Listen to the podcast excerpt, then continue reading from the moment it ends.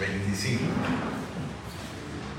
Jehová haga resplandecer su rostro. Jehová haga resplandecer su rostro sobre ti.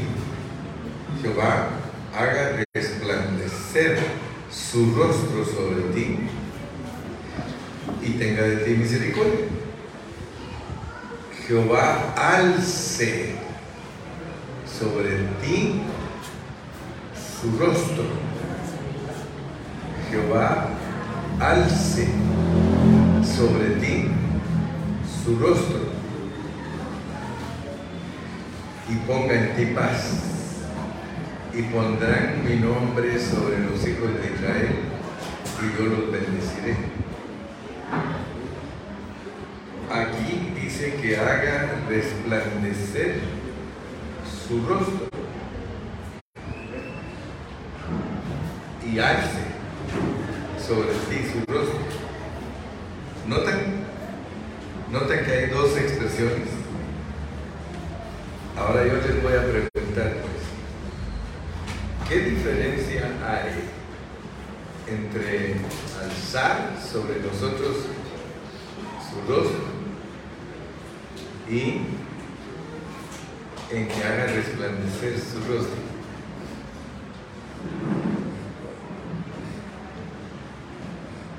Fíjense que hay dos.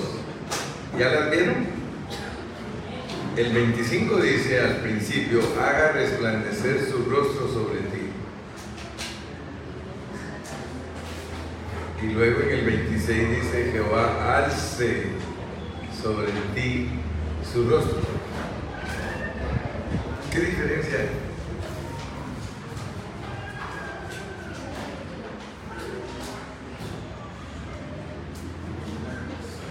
Parece que fuera una ecuación, ¿verdad? Pero ahí hay dos cosas. Los dejo pensando, pues, pero al ratito lo van a saber. O sea que la segunda parte, Jehová alce sobre ti, ahí buscan en otras versiones y dice su semblante, alce sobre ti su semblante, haga resplandecer su rostro, alce sobre ti su semblante. Zacarías, porque tenemos que saber a qué se refiere esto. Zacarías profetizó de el sol naciente, el sol naciente. Él dijo que de lo alto nos visitaría el sol naciente. De lo alto nos visitaría el sol naciente. ¿Quién es, ese sol, ¿Quién es ese sol naciente? Cristo. Cristo. Es el Hijo de Dios de la Trinidad. El Hijo de Dios de la Trinidad. Ese es el sol naciente. O sea que Cristo ha venido sobre nosotros como el sol naciente. Jehová resplandecer su rostro sobre ti. Jehová haga resplandecer su rostro sobre ti. Ese es el sol. Pero ustedes ya saben que cuando está hablando aquí de que nos visitó, porque la Biblia dice que nos visitaría el sol naciente. ¿Quién se puede imaginar que está hablando de la encarnación de Cristo? Pero de eso está hablando. Por eso les dije que en esta bendición tenemos al Dios triuno. La bendición de Dios como el Dios triuno. Él nos visitaría como el sol naciente. Él ha venido a ser como el sol para brillar sobre todos nosotros. lo cual implica la encarnación de Dios. Él es el sol naciente para mostrarse a nosotros de una manera resplandeciente. La Biblia dice que a Dios nadie lo ha visto jamás, pero mediante su encarnación vimos su faz, vimos su faz, contemplamos su gloria.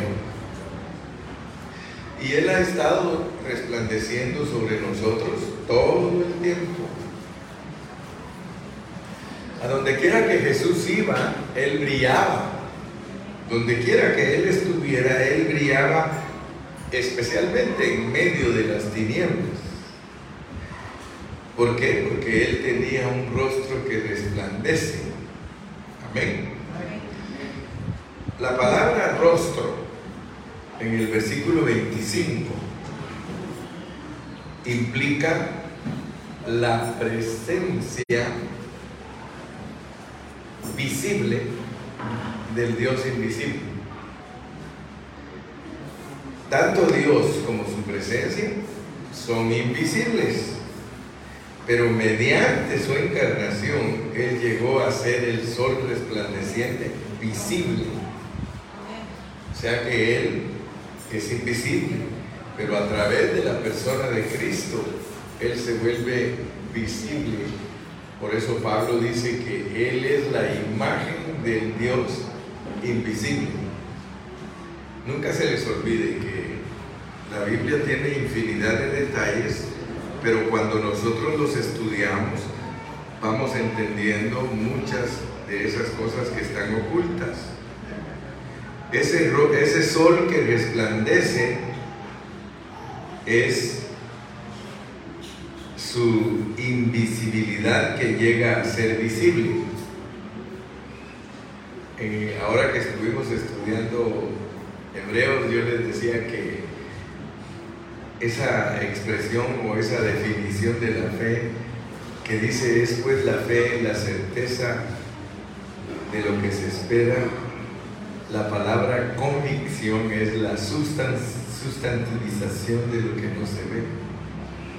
Allí les estuve hablando yo a ustedes del sexto sentido, de que todos nosotros los humanos tenemos cinco sentidos para tener contacto con todo lo visible, ¿verdad?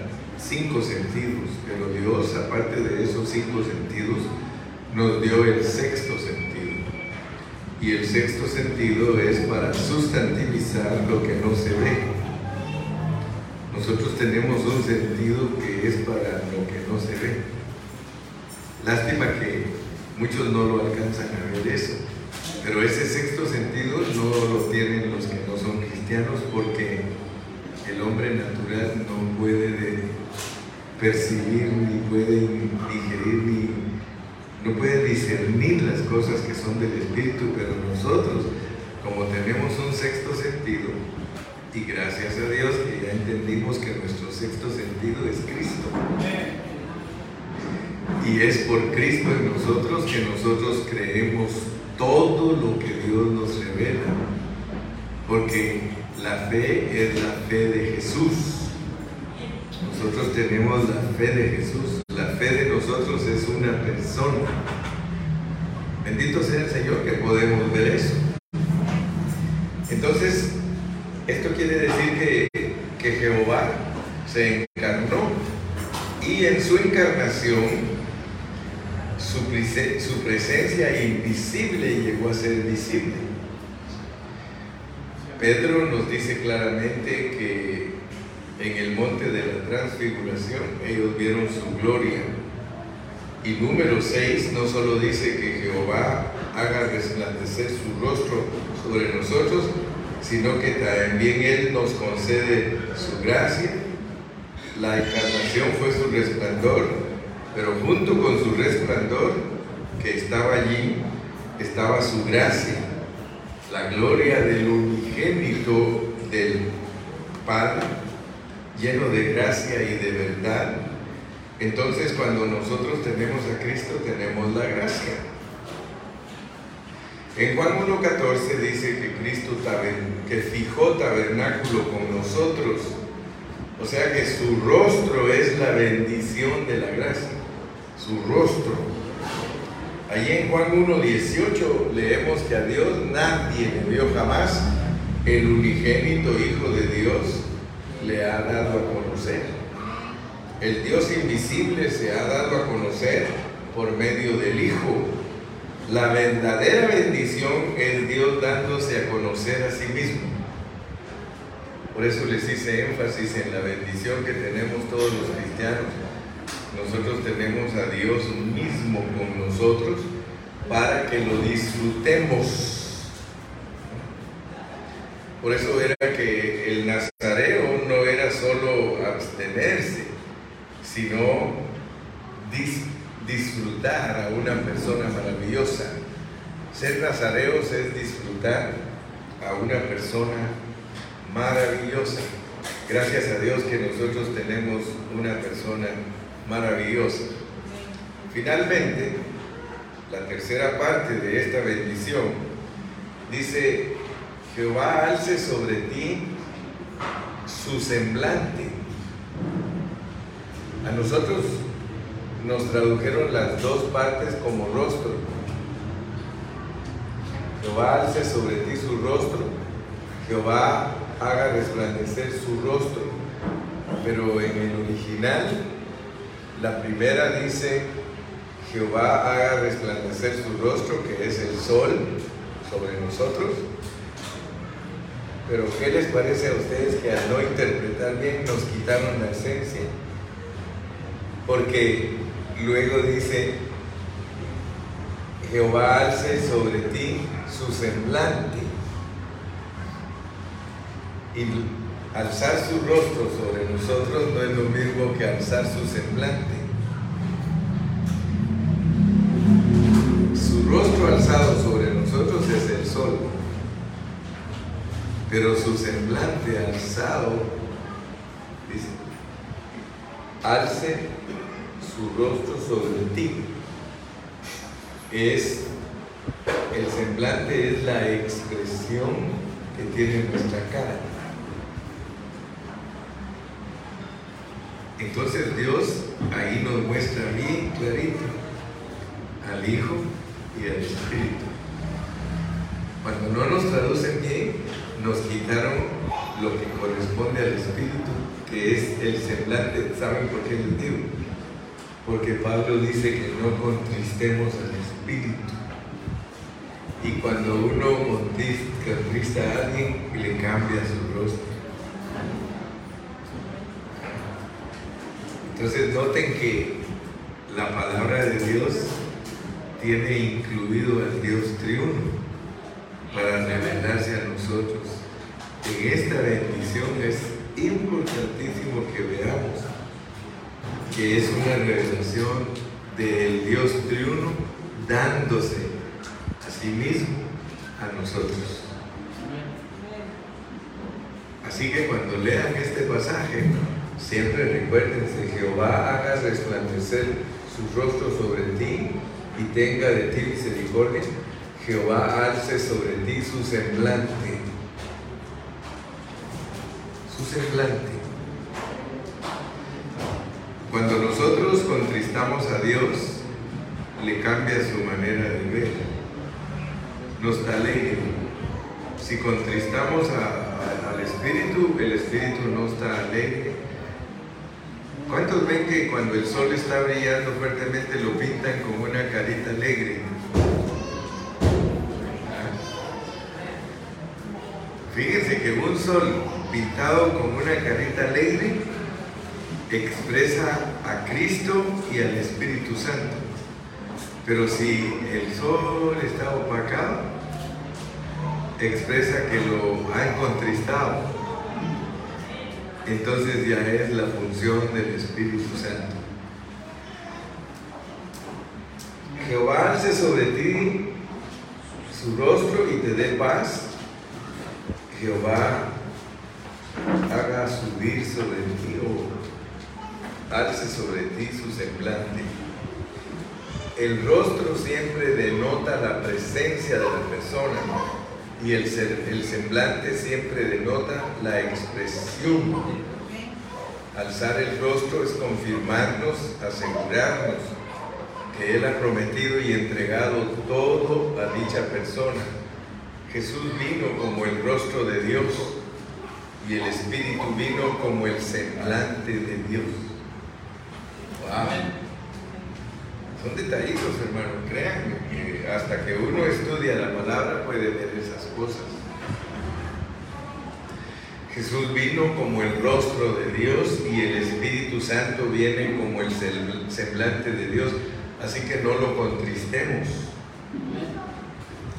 Si contristas al Espíritu Santo de Dios, su semblante decae. Pero si tú le obedeces, él estará contento. El Padre bendice, el Hijo resplandece su rostro y el Espíritu alza su semblante. ¿Qué les parece? Hasta lo deberían de marcar ahí en su Biblia. El Padre bendice, el Espíritu, perdón, el Hijo, el Padre bendice, el Hijo resplandece el Espíritu alza su rostro. ¿Y eso que da? Paz. Eso da paz. Y entonces Dios nos guarda. Voy a repetirlo para que lo quiera apuntar. El Padre bendice, el Hijo resplandece su rostro sobre nosotros y el Espíritu alza su semblante. Como resultado, tenemos paz y expresamos a Dios. Y eso hace que Dios nos guarde. Vamos a leer la bendición.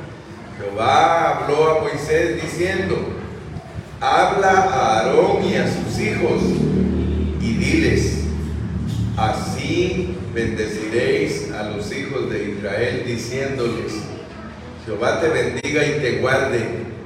Jehová haga resplandecer su rostro sobre ti y tenga de ti misericordia. Jehová alce sobre ti su semblante y ponga en ti paz. Y pondrán mi nombre sobre los hijos de Israel y yo los bendeciré. Gracias al Señor. El Señor llega a ser nuestra gracia en todo el universo, en todo el universo, Él es la verdadera bendición, nos da todo y eso nos da paz. ¿Cuántos se recuerdan de ustedes que estas expresiones solo Dios nos puede abrir el entendimiento? ¿Cuánto fue que Cristo dijo, paz a vosotros? cuando, había resucitado, se dan cuenta que el Espíritu es el que da la paz. Cuando Él resucitó, paz a vosotros. Aleluya. Entonces acuérdense que la Biblia no es un conjunto de expresiones vacías. La Biblia es un conjunto de expresiones con arreglo divino. Si tan solo ustedes aprenden a decir eso, le van a ir buscando a la Biblia. Nunca vayan a decir como los teólogos, los teólogos dicen que el alma y el espíritu son lo mismo. Entonces Dios nos pusiera, si fueran lo mismo, el Señor pusiera la misma palabra para las dos cosas. Pero el Señor pone para diferenciar nuestra persona, el alma, y diferenciar el órgano que recibe a Cristo, el espíritu. Nosotros tenemos espíritu y tenemos alma. Nosotros en nuestro espíritu nos tenemos que volver Cristo. O sea que cuando uno empieza su vida cristiana, uno es, como es contenedor, uno es como el pesebre. Cuando nace Cristo en nosotros por haberle aceptado es el pesebre. Aquí adentro hay un pesebre. y nació Cristo chiquito. Acuérdense que Cristo no nace grande. Cuando Cristo viene a una persona, viene chiquito. Y conforme esa persona se presta a Él, va creciendo. Al rato tiene el Cristo de 12 años, después tiene el Cristo de 30 años y después tiene el Cristo de 33 años y medio listo para morir en la cruz y resucitar. Entonces, nosotros tenemos un proceso en todo y Cristo aún para entrar en nosotros fue procesado. Es el Dios de los procesos. Paz a vosotros. Aprender esta lección. Todo el que escuche este mensaje debe abrir su corazón a Dios. Debe abrirlo para que pueda ser ministrado. ¿Por qué? Porque números 6 nos muestra que la bendición es triple. La bendición es triple. Miren la bendición triple, pues a ver si ya la cantaron. Jehová te bendiga y te guarde. Jehová haga resplandecer su rostro sobre ti y tenga de ti misericordia. Jehová alce sobre ti tu rostro y ponga en ti paz. Amén. Miren lo triple. A ver quién me lo dice, pues quiero oírlo. Pues voz fuerte y me lo dice. Vamos a oírlo.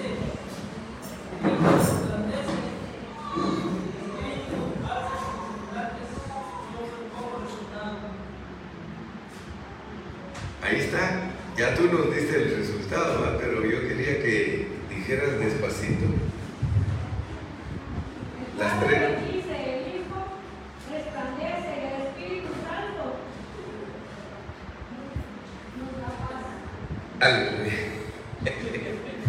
Ahí casi la.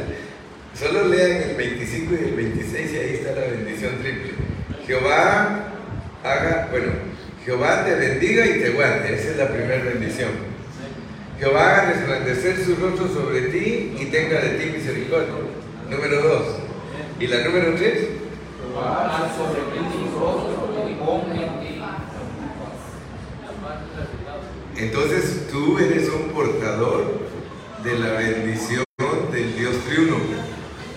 Dios en ti, Dios en ti, Dios está en ti, Padre, Hijo y Espíritu Santo.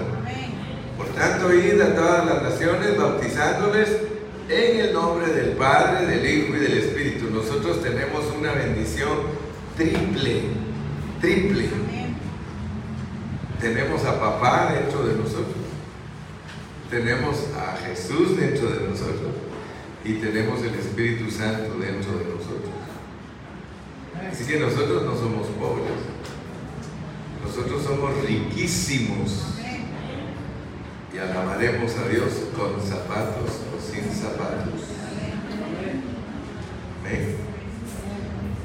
Eh, como todavía tenemos unos minutitos, vamos a entrar al penúltimo mensaje.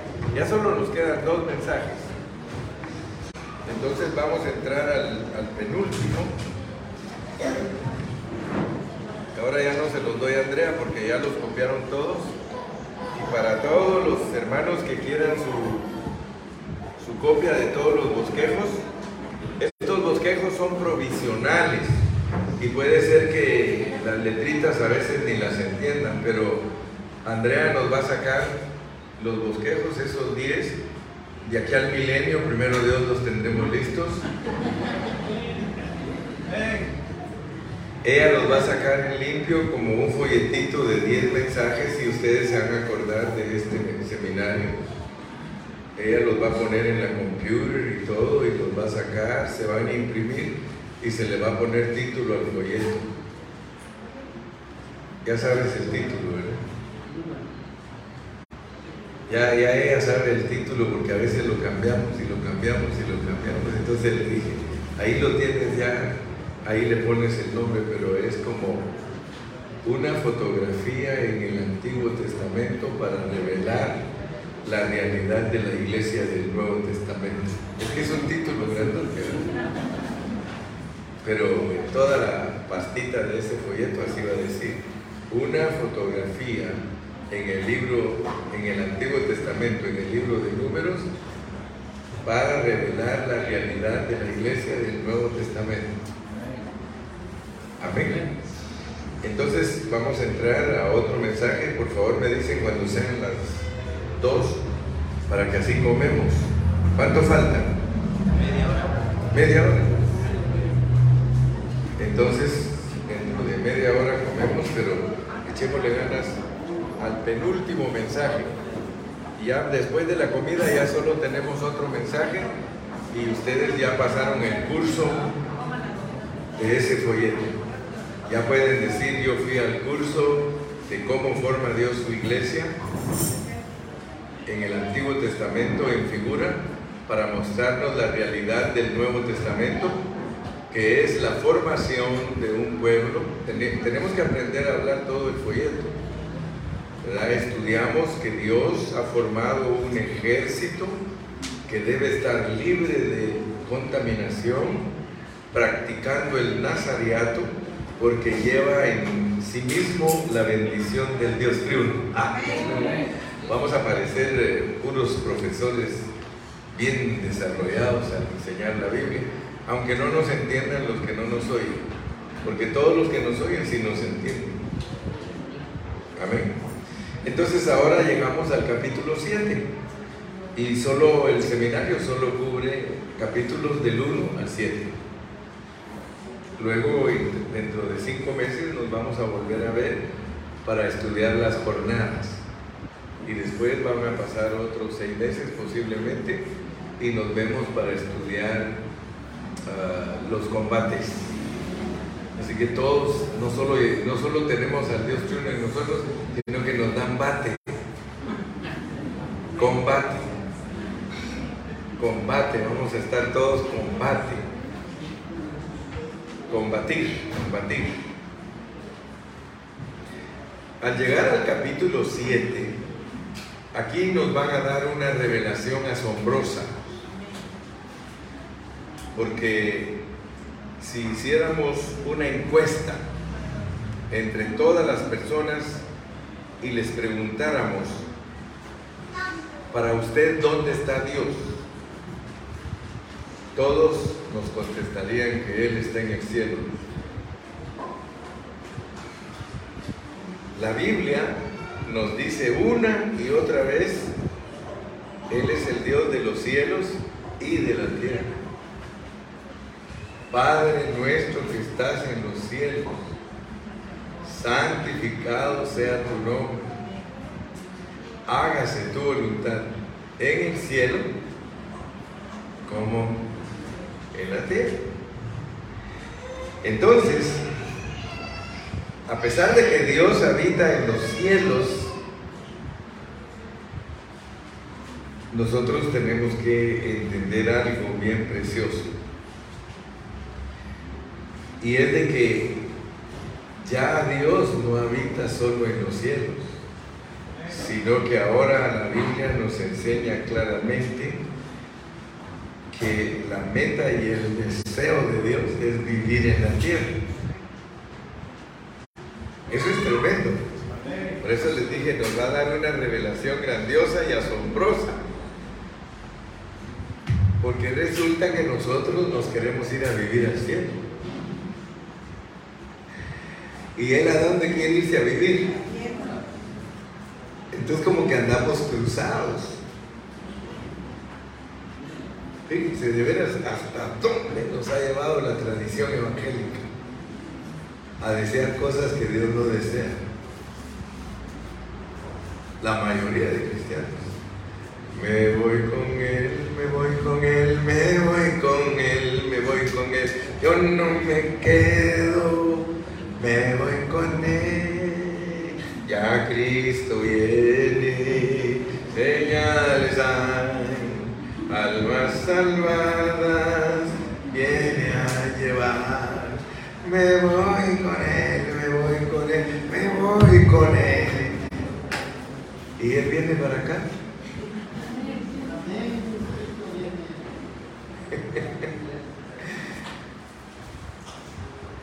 cómo estamos, ¿verdad? Porque Él viene y ahorita ya no viene a vivir 33 años y medio, Él viene a vivir aquí mil años.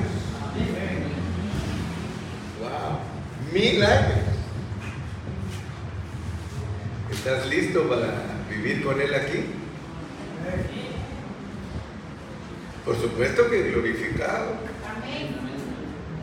Pero te pueden tocar y puedes comer y puedes atravesar paredes. Estamos locos, ¿no? Pero esa es la revelación divina. Esa es la revelación divina. Pero a nosotros nos han emocionado con mensajes que a saber dónde anda nuestra mente, Les dije que la revelación de ahorita va a ser asombrosa. En los libros del Antiguo Testamento, tales como Éxodo, Levítico y Números, se nos presenta un cuadro muy precioso de la morada terrenal de Dios. Wow. En ese entonces era el tabernáculo. Así que hoy vamos a estar hablando de eso. ¿Cuántos quieren que hablemos de eso? Amén. Si me dan pizza. Ahí está hermanito. Aquí hay pizza, hermano, que ahorita se la vamos a ir a hacer. No, no, solo estoy bromeando. El propósito eterno de Dios a través de todas las eras está contenido en la Biblia. Y también, y también podemos observarlo por, por su mover en medio de su pueblo a lo largo de sus generaciones. Sin duda que en este mensaje de ahorita vamos a ser muy impresionados. Nuestra intención con estos mensajes es ir más allá de lo superficial, de las historias y de, con sus hechos. Queremos saber la intención y propósito de Dios necesitamos aprender de la historia para poder ser más precisos en cuanto a nuestro mover actual. Yo les dije en los mensajes pasados que Dios no puede moverse solo. Dios nos, nos necesita a nosotros para moverse. Si nosotros no nos movemos, Dios no se mueve y si Dios no se mueve, nosotros no nos movemos. Ciertamente Él es el que produce el querer y el hacer en nosotros, pero Él mueve la nube, nosotros tenemos que movernos. Él para, nosotros tenemos que parar. Él dice avancen, hay que avanzar. Entonces, nosotros necesitamos captar esas cosas y el capítulo 7, después de mostrarnos hasta la bendición, porque yo creo que ya ustedes agarraron la secuencia y la vamos a estar repitiendo, Dios forma un ejército que tiene que estar fuera de esas tres contaminaciones para ser nazareos y de esa manera disfrutar de la bendición de Dios para ser el mover del Señor, para ser el mover del Señor. Con eso hemos entendido siete capítulos. Hay muchos detalles que ni siquiera los tocamos, pero como nosotros tenemos una vida eterna, Dios nos los va a revelar. Solo tenemos que seguir con los seminarios y seguir y seguir y cada día nosotros podemos tener más claridad en el propósito divino. Solo miren ahorita dónde nos va a meter el Señor.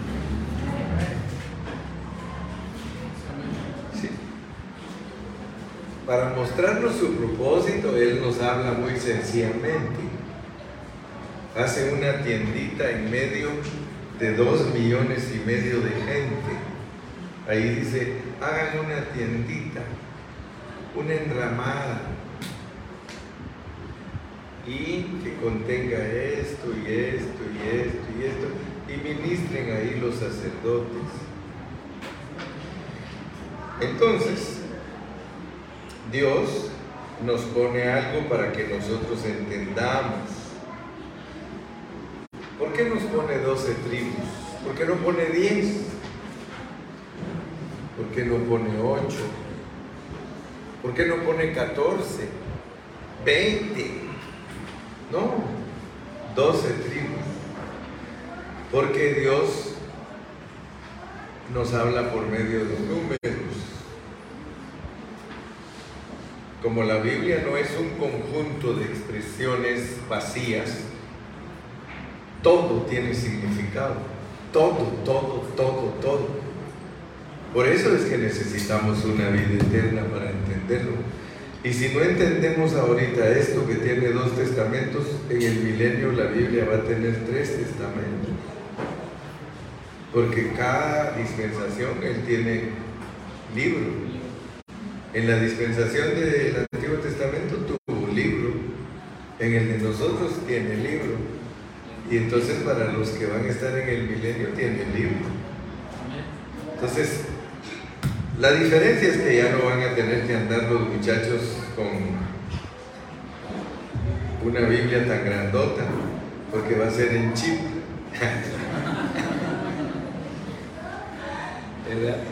Va a ser el chip ahí, van a tener una tabletita y su chip y todos los tres testamentos.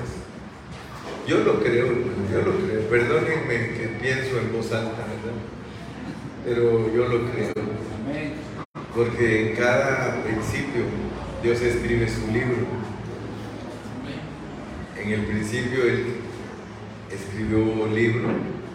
En el principio del Nuevo Testamento escribió el libro y como son dispensaciones distintas, va a escribir un libro también en el milenio.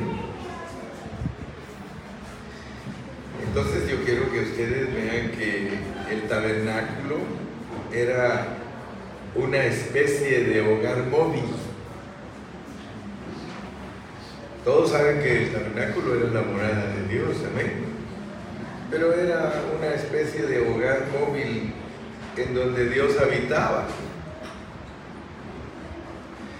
denotando el acompañar de Dios a su pueblo en el desierto. Qué bonito es, hermano, cuando Dios está entre nosotros. Fíjese que el mundo no tiene la capacidad de discernir esto. En medio de nosotros está Dios, hermano. Yo se lo puedo decir llorando. En medio de nosotros está Dios. Aquí está con nosotros. Nosotros lo llevamos. Ese pueblo tenía a Dios, pero estaba fuera de ellos. Ellos dormían confiados, contentos, se iban a acostar porque Dios estaba con ellos. Tú debes de estar triplemente contento porque Dios no está contigo, está dentro de ti. Cuando tú te acuestas, te acuesta Dios. Cuando tú te levantas, se levanta Dios. Cuando vienes tarde a la reunión, no te voy a decir que Dios vino tarde, no que lo trajiste tarde. Porque Él va a decir, si tú le preguntas, Señor, ¿y por qué veniste tarde hoy? Yo quiero que ustedes sepan, todos los que llegan tarde, ustedes traen a Dios tarde a la reunión, porque a Él hay que traerlo en punto. A mí me da risa porque a veces allá en Estados Unidos dicen, ¿hora americana o mexicana?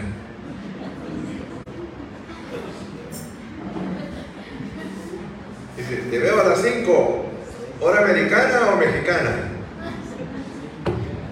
¿Cuántos de ustedes saben que cuando los gringos programan el servicio dicen a las 10 de la mañana? ¿Cuántos saben que todos están ahí a las 10? Amén, amén. ¿Cuántos saben que cuando los latinos a las 10 de la mañana están ahí a las 11? Algunos sí, ya aprendieron. Yo tengo en la congregación hermanos que ya aprendieron a ser los que traen a Dios a la hora exacta.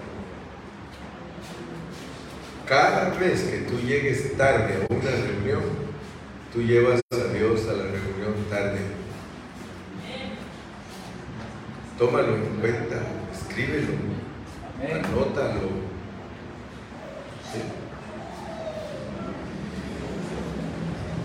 Ahora, yo al ver, al ver eh, esta historia que dice Pablo, no quiero que ignoréis, hermanos, que lo que les pasó a los israelitas es la historia de nosotros. Amén. Les pregunto algo. ¿Ustedes creen, hermanos, que la intención de Dios cuando tuvo un hogar móvil, ustedes creen que la intención de ellos era quedarse para siempre en ese hogar móvil? Díganlo claro, güey. ¿No? Por eso es que yo les digo que los hombres del Antiguo Testamento eran hoteles para Dios. Porque sí entró en algunos de ellos. Venía el Espíritu de Dios y entraba y ellos hacían el trabajo que Dios los tenía que usar para hacer. Y luego se iban. Ellos eran hoteles. Pero yo quiero que usted sepa que aquí no hay un hotel nosotros no somos hoteles de Dios, hermano. Nosotros somos la casa de Dios. La casa de Dios. Aquí está la casa de Dios.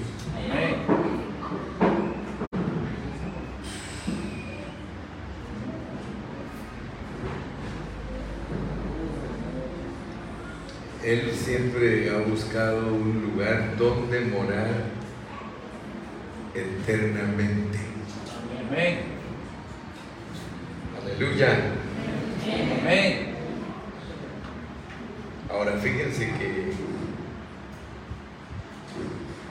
mientras Dios vio al pueblo de Israel en el desierto,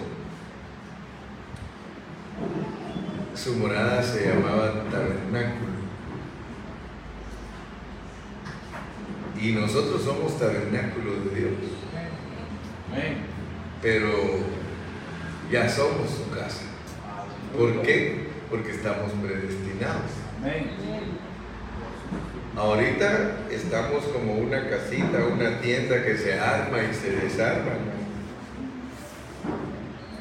Y que se podía mover fácilmente. ¿Sí o no? Fíjese que uno se impresiona cuando lee lo que pasó durante esos 40 años. Porque Dios andaba con ellos. Esos 40 años que ellos pagaron en el desierto, hermanos, Dios andaba con ellos. Él los guiaba.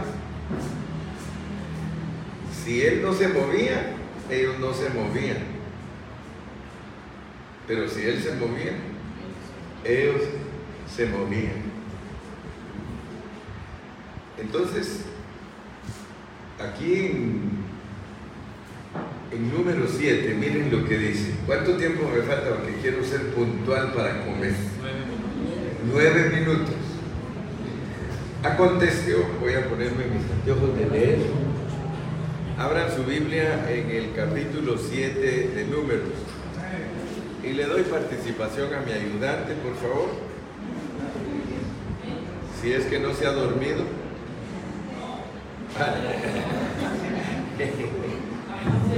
cuando Moisés hubo acabado de levantar el tabernáculo y lo hubo ungido y santificado con todos sus utensilios y asimismo ungido y santificado el altar y todos sus utensilios entonces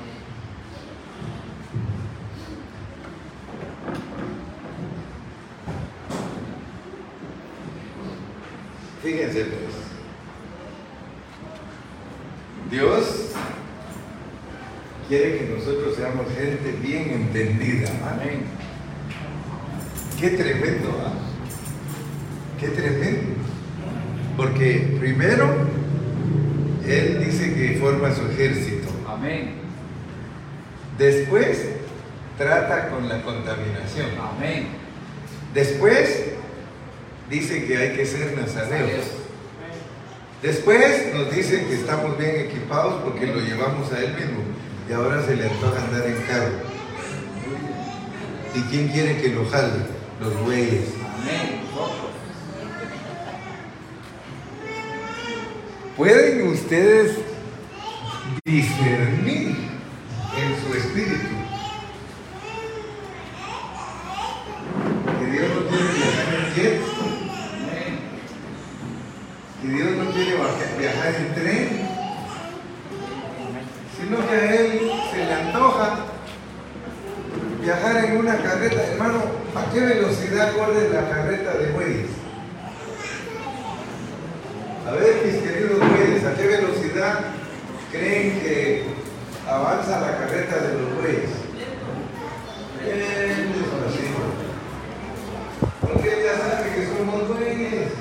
los que no jalan. Dice, ¿cómo le voy a pedir a estos güeyes que me jalen a 100 por hora? Que me jalen a 75. Hermanos, abran su entendimiento, por favor. Abran su entendimiento. Dios les está revelando a ustedes y a mí que el mover de Él es lento, de prisa.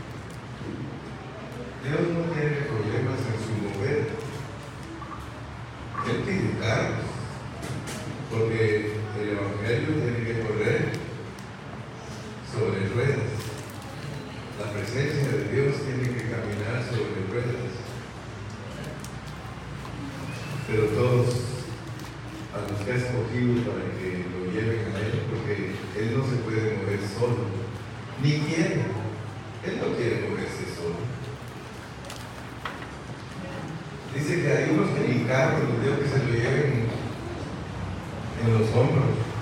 ¿Cómo le dicen aquí cuando llevan al niño antes así? A miches.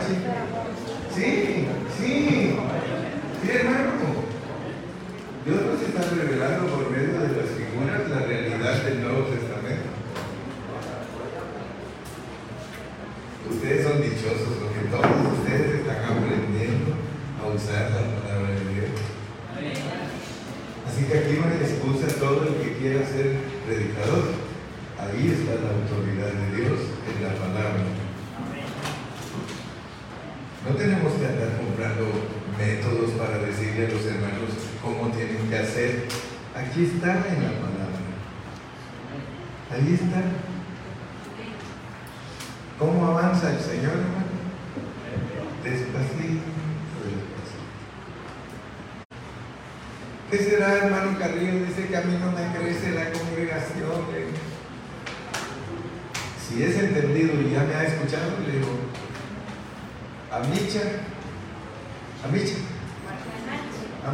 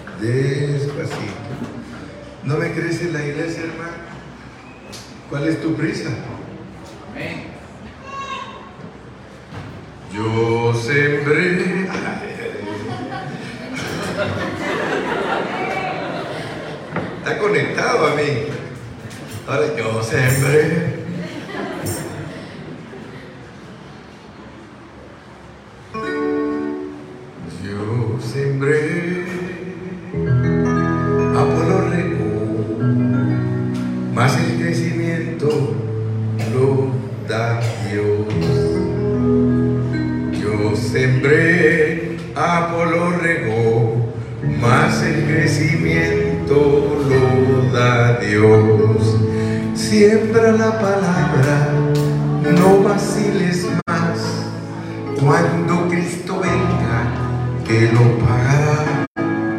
Siembra la palabra, no vaciles más. Cuando Cristo venga, te lo pagará. Yo sembré y Apolo regó, mas el crecimiento lo da Dios. Yo sembré, Apolo regó, mas el crecimiento lo da Dios. Siembra la palabra, no vaciles más. Cuando Cristo venga, te lo pagará. Siembra la palabra, no vaciles más. Cuando Cristo venga, te lo pagará.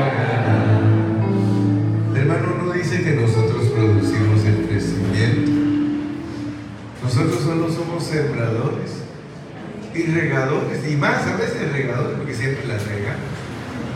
Pero Él da el crecimiento. A mí a veces me da tristeza que hay hermanas que me dicen, hermano, mi esposo no cambia, ni va a cambiarle. Es hasta que Dios quiere, tú no lo puedes cambiar. Ah, pero ahí estás terca queriendo cambiarlo. No, Él cambia cuando Dios quiere. Además, Dios no lo cambia a uno deprisa. Ser maduros, hermano, no es de la noche a la mañana. Ser maduros nos va a tomar mucho tiempo. Por eso nos da Dios 80 años. Ahora, si no maduras a los 80, sí ya no hay esperanza para ser, ser vencedor temprano. Y vas a madurar en los siguientes mil porque esta es la vida eterna, que te conozcan a ti. Como no lo quisiste conocer en la oportunidad de 80 años, dice Dios, pues te doy la siguiente etapa, mil. Amén. No quisiste aprender a ser humilde, a negar tu alma, a ser verdaderamente la bendición que yo esperaba que llegases a ser.